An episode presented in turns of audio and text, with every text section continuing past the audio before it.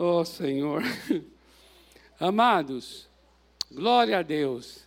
Queridos, eu sou apaixonado por Jesus. E você? Olha, o cântico que nós cantamos aqui fala que nós queremos vê-lo. E o apóstolo Paulo fala sobre aqueles que amam a sua vinda. Você quer ver o Senhor Jesus? Aleluia. É tremendo, não é? É tremendo. Não dá nem para a gente imaginar como será essa cena e como será esse momento.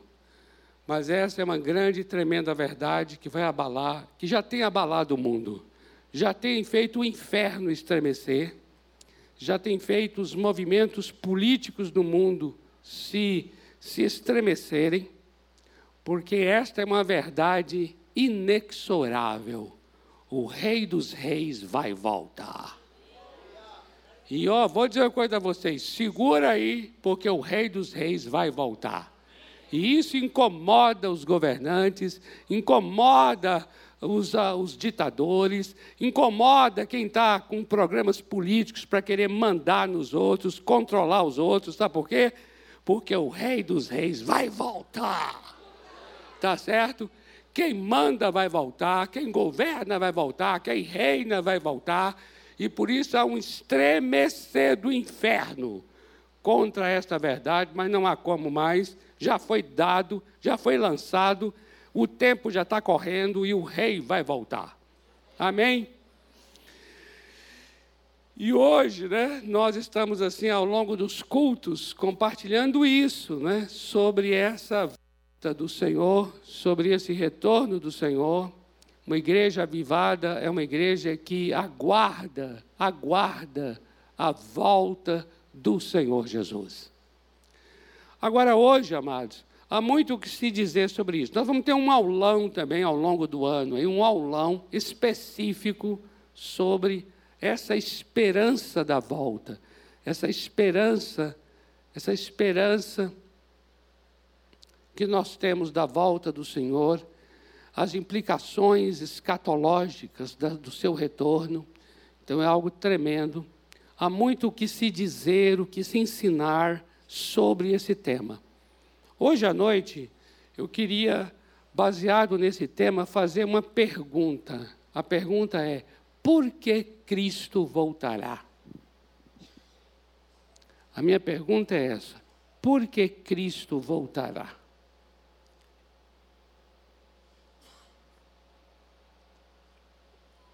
Porque a gente sempre fala, ele vai voltar, ele vai voltar. E hoje a pergunta é: por que Cristo voltará? Por que ele retornará? Porque ele vai voltar. Amados, eu diria a vocês que são muitas as respostas bíblicas que podemos dar, mas eu gostaria de dar uma enfática aqui, nessa noite, porque o nosso tempo é sempre curto, então nós queremos aproveitar o melhor possível o tempo. E eu gosto de aproveitar melhor o tempo quando se trata de um assunto único. Se a gente der aqui as várias respostas, não teremos tempo suficiente, você vai ficar com tanta coisa. Eu gostaria que você ficasse com uma coisa hoje à noite, que é uma resposta a essa pergunta: por que Cristo voltará? Eu gostaria que nós lêssemos uns textos da Bíblia para responder isso. O primeiro texto é 1 de João, lá, lá no final da Bíblia, você vai encontrar essa epístola, 1 de João, capítulo 3, eu gostaria que nós lêssemos versículos 1 e 2. 1 de João 3, versículos 1 e 2. Diz assim: Vede que grande amor nos tem concedido o Pai, a ponto de sermos chamados filhos de Deus. E de fato, somos filhos de Deus. Por essa razão, o mundo não nos conhece porquanto não o conheceu a ele mesmo. Amados, veja, observa agora o verso 2, porque esse verso 2 aqui vai estar realmente o início da nossa resposta. Veja só. Amados, agora somos filhos de Deus. Presta atenção. E ainda não se manifestou o que haveremos de ser. Presta atenção nisso aqui. Isso aqui é maravilhoso, amados. Olha só. Olha bem. Nós somos filhos de Deus, mas ainda não se manifestou o que haveremos de ser. Veja bem. Sabemos que quando Ele, quando Ele é Cristo Jesus, quando Ele se manifestar, seremos semelhantes a Ele, porque haveremos de vê-lo como Ele é. Amém? Amém? Amém, amados? Isso não é tremendo? Diga. Olha só, presta atenção. Agora nós somos filhos de Deus. Amém? Então, olha, o que é o filho de Deus? É aquele que nasceu de Deus. Você sabe como é que a Bíblia chama aquele que nasceu de Deus? lá em João capítulo 3, chama de aquele que nasceu do alto. Presta atenção nisso aqui, que isso aqui tem tudo a ver, viu? Nascido do alto, que lá na nossa versão em português chama-se nascer de novo. Nascer de novo. Mas não é de novo, não. Tá bom? A tradução correta da palavra, a palavra anothen, anothen, que é a, a palavra grega, quer dizer nascer do alto, do alto. Quando você diz de novo, você está só se referindo a uma questão temporal. Ou seja, eu nasci uma vez, agora eu nasci de novo. Mas quando você diz do alto, não é uma questão temporal, mas é uma questão de lugar. Eu nasci do alto, ou seja, eu nasci de cima, ou seja, eu nasci do céu. Presta atenção nisso, isso é importante. Então nós somos filhos de Deus. E o filho de Deus nasceu do alto. Amém? Amém? Agora presta atenção numa coisa aqui, amados. Eu sempre fiquei incomodado com isso. Com o quê? Eu não sei se você já ficou incomodado com isso. Mas eu vou dizer uma coisa que eu fico muito incomodado, que me dá, que me dá, chega a me dar uma agonia, antes me dava uma angústia, depois eu comecei a entender. Sabe o quê? É 2 aos Coríntios 4,16.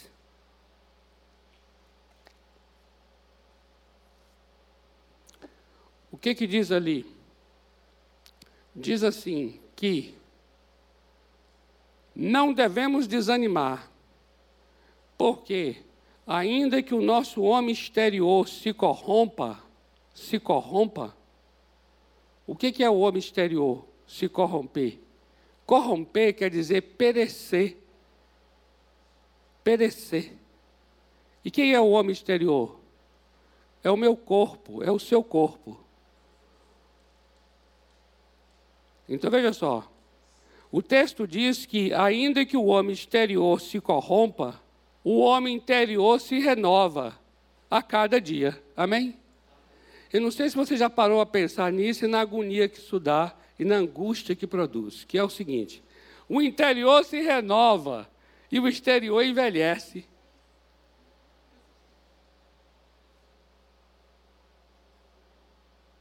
Cada dia que passa, você fica mais renovado interiormente. Cada dia que passa, você fica mais velho. Cada dia que passa, você fica interiormente mais vivo.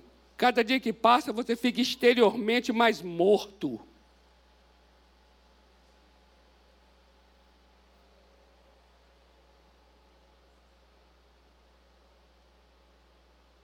E sabe qual é a minha agonia? É falar assim: Deus, isso não combina contigo.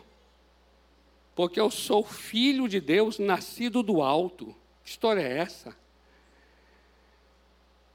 Eu não sei se já pensou nisso. Já pensou nisso?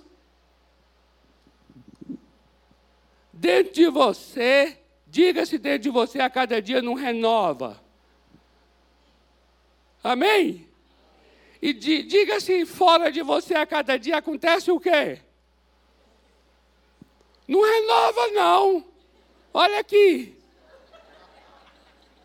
Eu cada vez peço, não tirem foto de mim. E depender do ângulo. Meu Deus, depender do ângulo.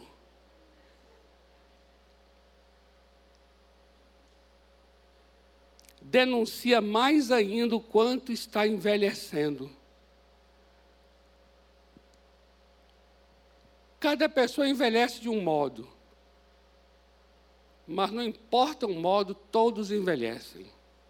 Esse envelhecer, o que é esse envelhecer? Esse envelhecer é a corrupção do corpo, a corruptibilidade.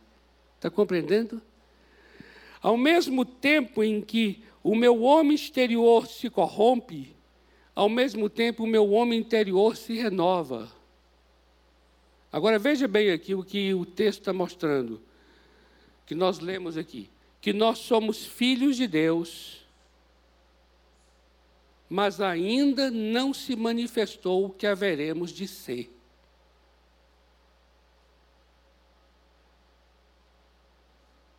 Preste atenção nisso. Nós somos filhos de Deus, mas ainda não se manifestou o que haveremos de ser. E aí o texto diz o quê? Que quando ele se manifestar, quando ele se manifestar, é quando Jesus se manifestar, nós seremos semelhantes a ele. Amém? Então eu queria que a gente lesse aqui, vamos acompanhar outros textos da Bíblia, para você compreender para onde estamos caminhando, para responder à pergunta: por que Cristo voltará? Abra sua Bíblia, então, agora, no texto que até o pastor Giba, aqui, quando iniciou esse momento de louvor e adoração, mencionou, que é a ressurreição de 1 Coríntios 15. Então, eu gostaria que você abrisse sua Bíblia em 1 Coríntios 15, e eu gostaria que nós lêssemos os versos 20 a 23. Olha só, 1 Coríntios 15, versículos 20 a 23, diz assim.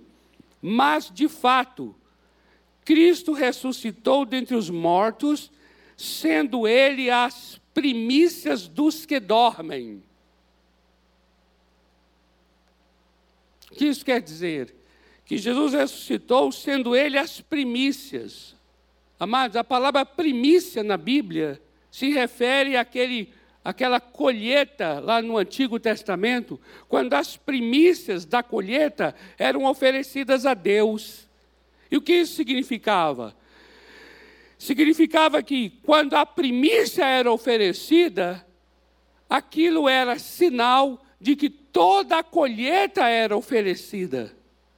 Ou seja, no oferecimento da primícia estava sendo consagrada toda a colheita. Não quer dizer que só a primícia era oferecida a Deus, mas ali aqueles primeiros frutos, eles eram, eles estavam representando todos os demais frutos que também estavam sendo oferecidos a Deus. Então, primícias dos que dormem significa que o Senhor Jesus, ele experimentou a morte, que é o dormir, e ele ressuscitou e ele é primícia dos que dormem. Por quê? Porque todos os que vão dormir também em Cristo, quer dizer, aqueles que morrerão, que a Bíblia chama de dormir, todos que dormiram também igualmente ressuscitarão. Porque do mesmo modo que ele ressuscitou, todos os demais ressuscitarão da mesma maneira como ele ressuscitou. A garantia, a garantia da ressurreição dos demais é o fato dele ter ressuscitado. Amém, amados? Então veja só o que diz o texto aqui. Ele está dizendo assim: sendo ele as primícias dos que dormem, visto que, olha só, a morte veio por um homem também por um homem veio a ressurreição dos mortos. Porque assim como em Adão todos morrem, assim também todos serão vivificados em Cristo. Cada um, porém, por sua própria ordem. Olha aqui agora. Cristo as primícias, depois os que são de Cristo na sua vinda. Diga, na sua vinda. Amém? O que ele está querendo dizer é que, o que ele está querendo dizer aqui? É que Cristo ressuscitou como uma primícia. Ele foi o primeiro. Essa é a ordem. E depois os que são de Cristo também ressuscitarão na sua vinda. Então, a sua vinda, a sua vinda é exatamente o que está dizendo aqui 1 de João, quando fala assim: quando ele se manifestar, seremos semelhantes a ele. Porque hoje nós somos filhos de Deus, mas ainda não se manifestou de fato quem nós somos. Não se manifestou mesmo quem nós somos.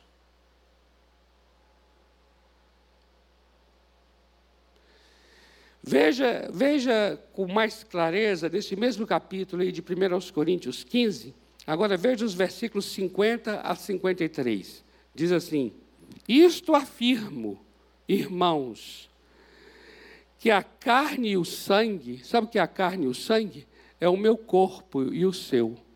Carne e sangue é o nosso corpo. Veja, não podem herdar o reino de Deus. Não podem. Ou seja, assim como nós, assim como, oi meu querido! Maravilhoso!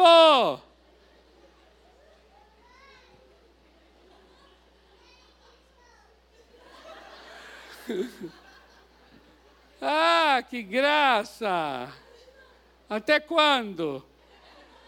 Oi! Aí, ele gostou. Mas não vai parar nunca.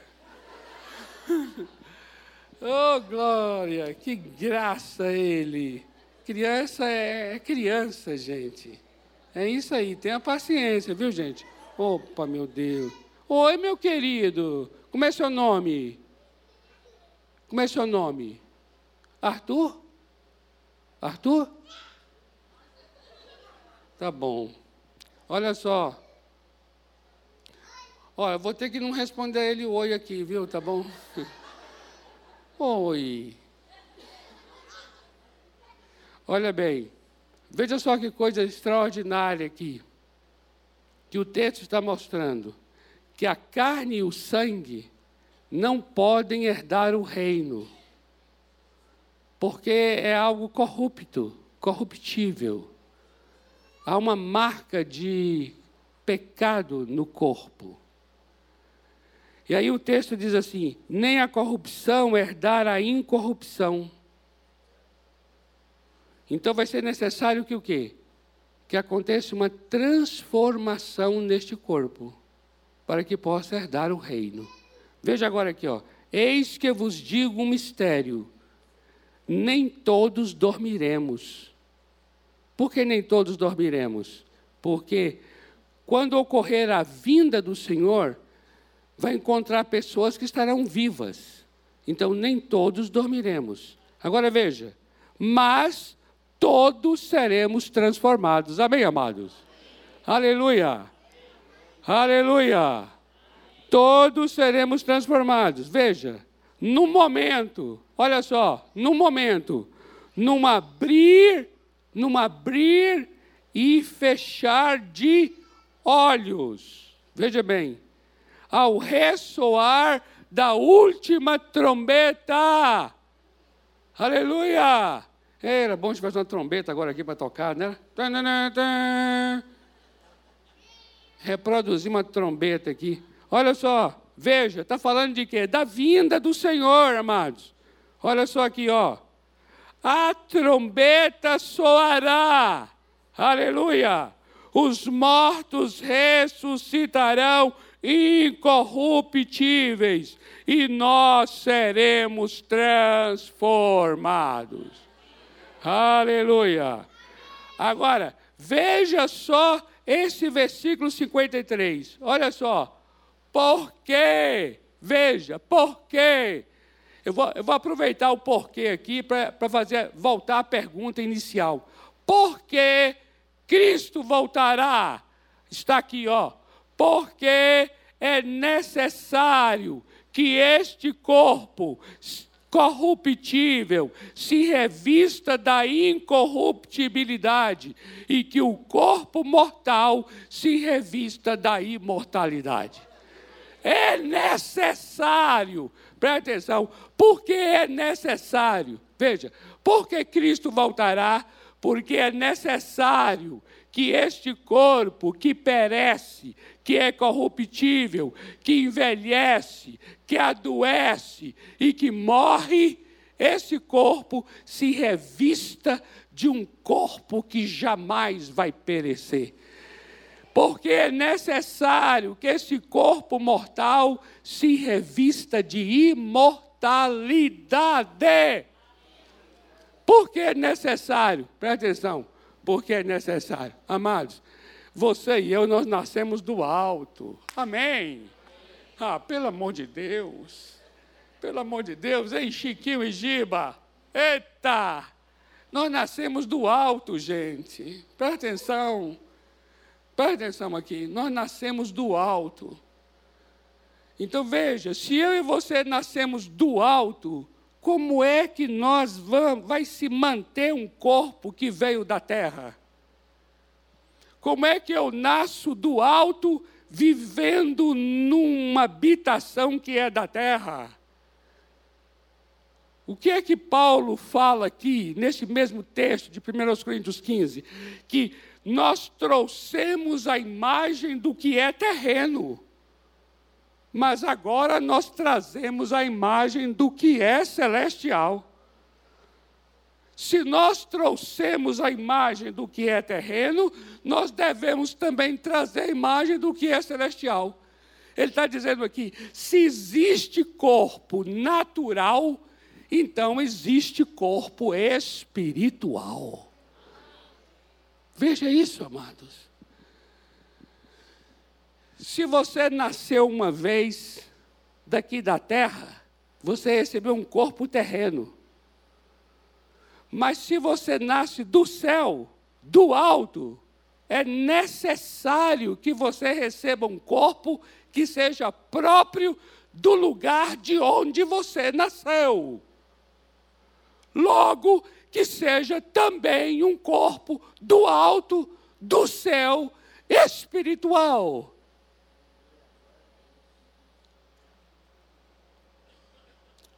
E aqui vai entrar algo muito tremendo que a gente vai, eu diria, compreender mais ainda com Filipenses capítulo 3. Veja aí, Filipenses capítulo 3, veja os versículos 20 e 21. Olha só, Filipenses 3, 20 e 21 diz assim: Pois a nossa pátria está nos céus. De onde? Veja, de onde, amados, presta atenção aqui.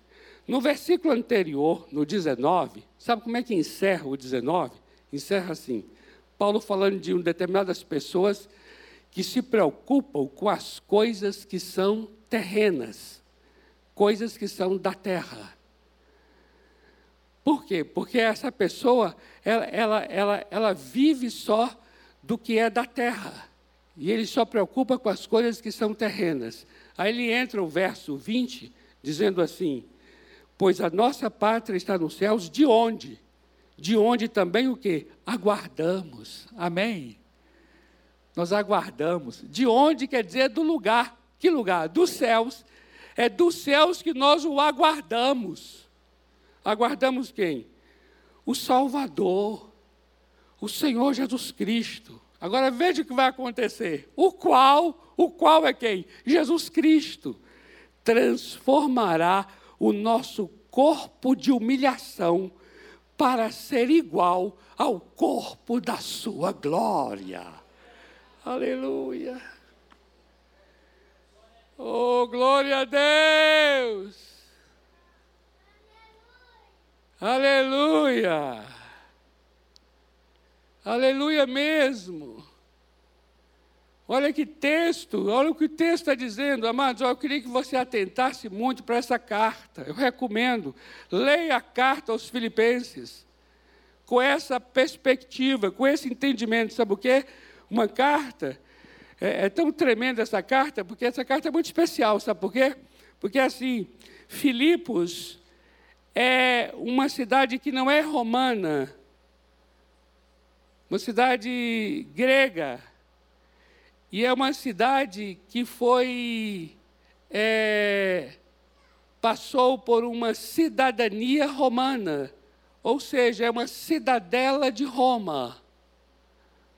Cada morador de Filipos é um cidadão romano. Então, eles são de Filipos, mas eles têm uma cidadania de Roma. Paulo está escrevendo para essa carta para trazer o um entendimento para eles do seguinte: olha, vocês estão na terra, mas vocês têm uma cidadania dos céus. E ele está querendo mostrar como é que se vive na terra alguém que é do céu. Compreende? Então leia Filipenses que te ajuda a mim e a você a entender como é que eu vivo em São Paulo como é que eu vivo no Brasil? Sendo que eu tenho uma cidadania celestial. Isso é tremendo. Veja agora, eu queria ler com vocês Romanos capítulo 8, versículo 18 até o 23. Romanos capítulo 8 versículo 18 a 23, vai dizer assim: Porque para mim eu tenho por certo que os sofrimentos do tempo presente não podem ser comparados com a glória a ser revelada em nós. A ardente expectativa da criação, veja, ele está mostrando aqui que toda a criação, toda a criação, qual é a criação? Toda, toda, toda a fauna, toda a flora, toda a criação aguarda a revelação dos filhos de Deus. Lembra do texto que falamos em 1 de João 3, 1 e 2? Lá diz assim, que nós somos filhos de Deus, mas ainda, ainda não se manifestou o que nós vamos ser. Não é assim? Aqui, o apóstolo Paulo está dizendo que toda a criação está aguardando a nossa revelação. O que é a revelação? É que apareça mesmo os filhos de Deus. Porque nós, como filhos de Deus, já, já existimos, já estamos aqui. Mas ainda não foi revelado quem nós somos. Você sabe por que não foi? Porque, amados, você ter dentro de você renovando e fora de você morrendo, isso não tem cara de filho de Deus.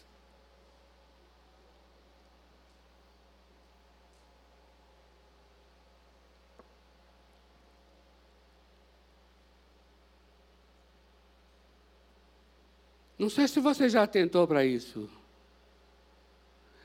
Acabamos de ler um texto de Filipenses que diz assim: Ele transformará o corpo desta humilhação. Realmente é um corpo de humilhação. Diga se não é uma, uma espécie de humilhação. Amados, você nasce, eu e você, naquele vigor, aí daqui a pouco você vai quebrando, quebrando, quebrando. As pessoas precisam ser carregadas, chega ao ponto de serem carregadas porque não conseguem nem andar. Começa a ter dificuldade para comer, começa a ter dificuldade para fazer as necessidades mais básicas da vida. Sabe o que é isso? Isso é uma tremenda humilhação. É um corpo de humilhação. Independente do quanto você trata bem ou não o seu corpo, ele chega num limite, num limite. E aí nós temos hoje pessoas assim, idosas, idosas, que interiormente são pessoas assim, riquíssimas, riquíssimas. Sabe assim? Riquíssimas. Uma mente fértil, criativos. E um corpo que está ali dizendo assim: vai acabar. Isso vai acabar.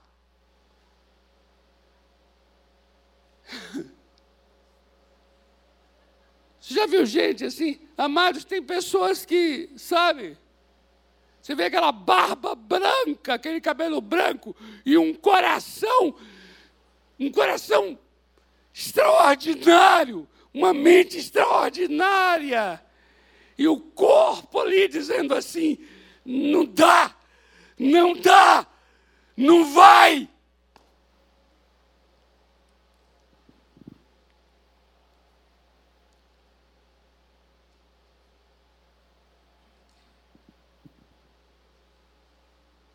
Você sabe o que Romanos, aqui nesse texto, nós estamos olhando, chama? Chama de o cativeiro da corrupção. O que é o cativeiro da corrupção? É o cativeiro da, da perecibilidade, do quanto é perecível, é precário, é o cativeiro da precariedade, porque é um cativeiro mesmo. Diga se não é. Diga se não é. Você não sente assim? Quer ir. Quer fazer mais, mas o corpo diz assim: tu está preso em mim.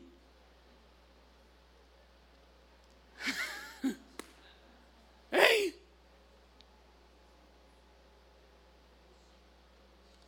Não é forte isso, gente? Olha o que o texto está dizendo aqui, olha só.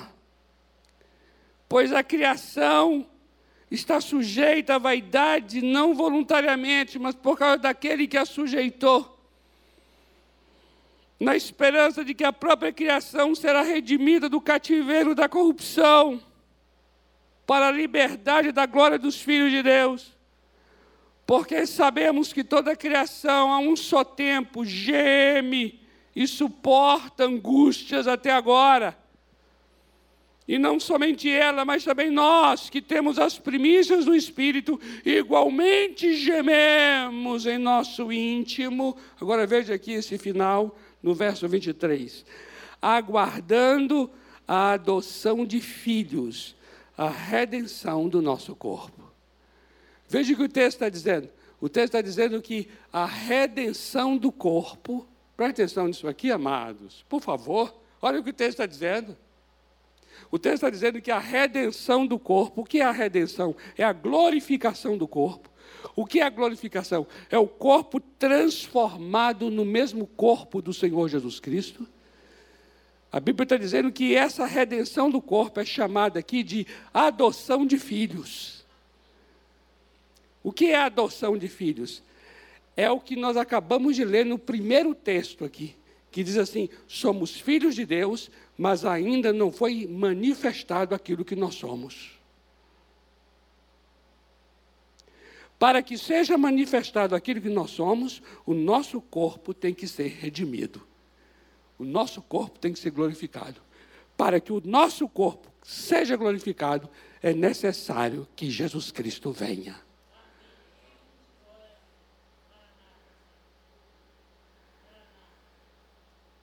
Olha que coisa linda em que o Senhor está chamando esse momento da glorificação do corpo de adoção de filhos. A adoção de filhos é, é Ele dizendo assim: agora sim, você está na posição de filho. A palavra adoção de filho é a palavra grega ruiotesia, que significa literalmente posição de filho. Sabe por quê?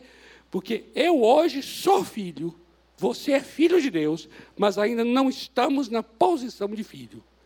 Para que estejamos na posição de filho, o nosso corpo tem que ser redimido, glorificado, transformado no mesmo corpo do nosso Senhor e Salvador Jesus Cristo. Amém? Aleluia! Glória a Deus! Aí eu vou encerrar. Queria chamar o pessoal do louvor aqui. Nos ajude aqui, pessoal do louvor. Irmãos amados, eu vou encerrar com 1 Coríntios 15, 24 a 28, dizendo assim: E então virá o fim. Amém? Então virá o fim. Amados, ó, o fim virá. Amém? Olha só o que o texto diz: E então virá o fim. 1 aos Coríntios 15, 24 a 28. Diz assim, ó: "E então virá o fim, quando ele, ele, ele é Cristo, entregar o reino ao Deus e Pai, quando houver destruído todo o principado, bem como toda potestade e poder, porque convém que ele reine, até que haja posto todos os inimigos debaixo dos pés. Agora presta atenção: o último inimigo a ser destruído é a morte. Amém? A morte vai ser destruída, porque o meu corpo e o teu vai ser transformado no mesmo corpo do Senhor, ou seja, é um corpo que não experimentará mais corrupção, nem mortalidade, nem adoecimento, nem envelhecimento. Aleluia. O último inimigo a ser destruído é a morte, porque todas as coisas sujeitou debaixo dos pés. E quando diz que todas as coisas lhe estão sujeitas, certamente exclui aquele que tudo lhe subordinou. Quando, porém, presta atenção aqui, ó.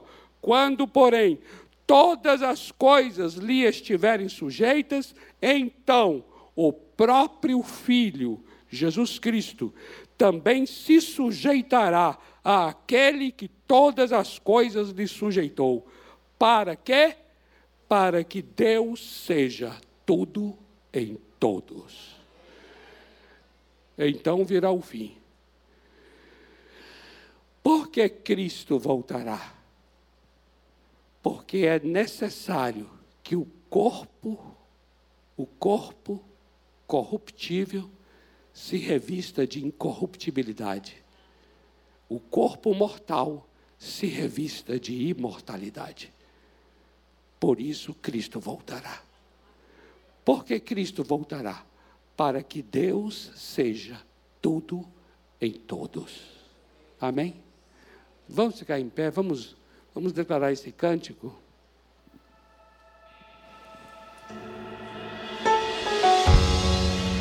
Ó, eu não vou me apegar com as coisas daqui. Oh, glória! Não vou me apegar. Uh! Pois eu sei, há um lugar que me espera. Eu não vou me apegar com as coisas daqui, pois eu sei há um lugar que me espera.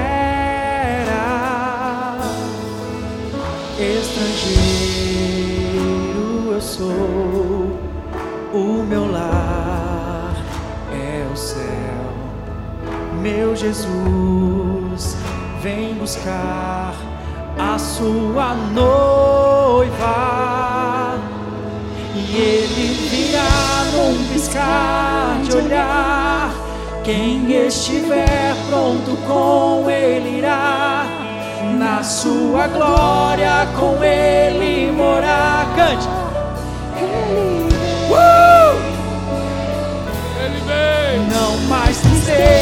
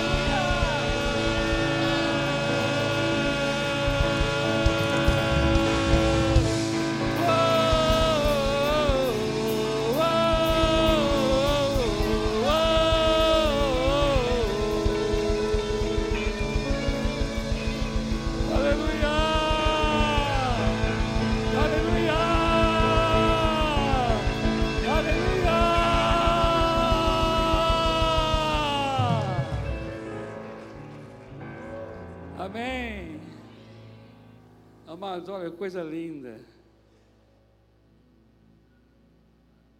Ele vem para colocar ordem nas coisas. Não é tremendo isso? Ele vem para fazer com que combine as coisas. O que há no seu interior combine com o seu exterior. Ele vem para colocar ordem.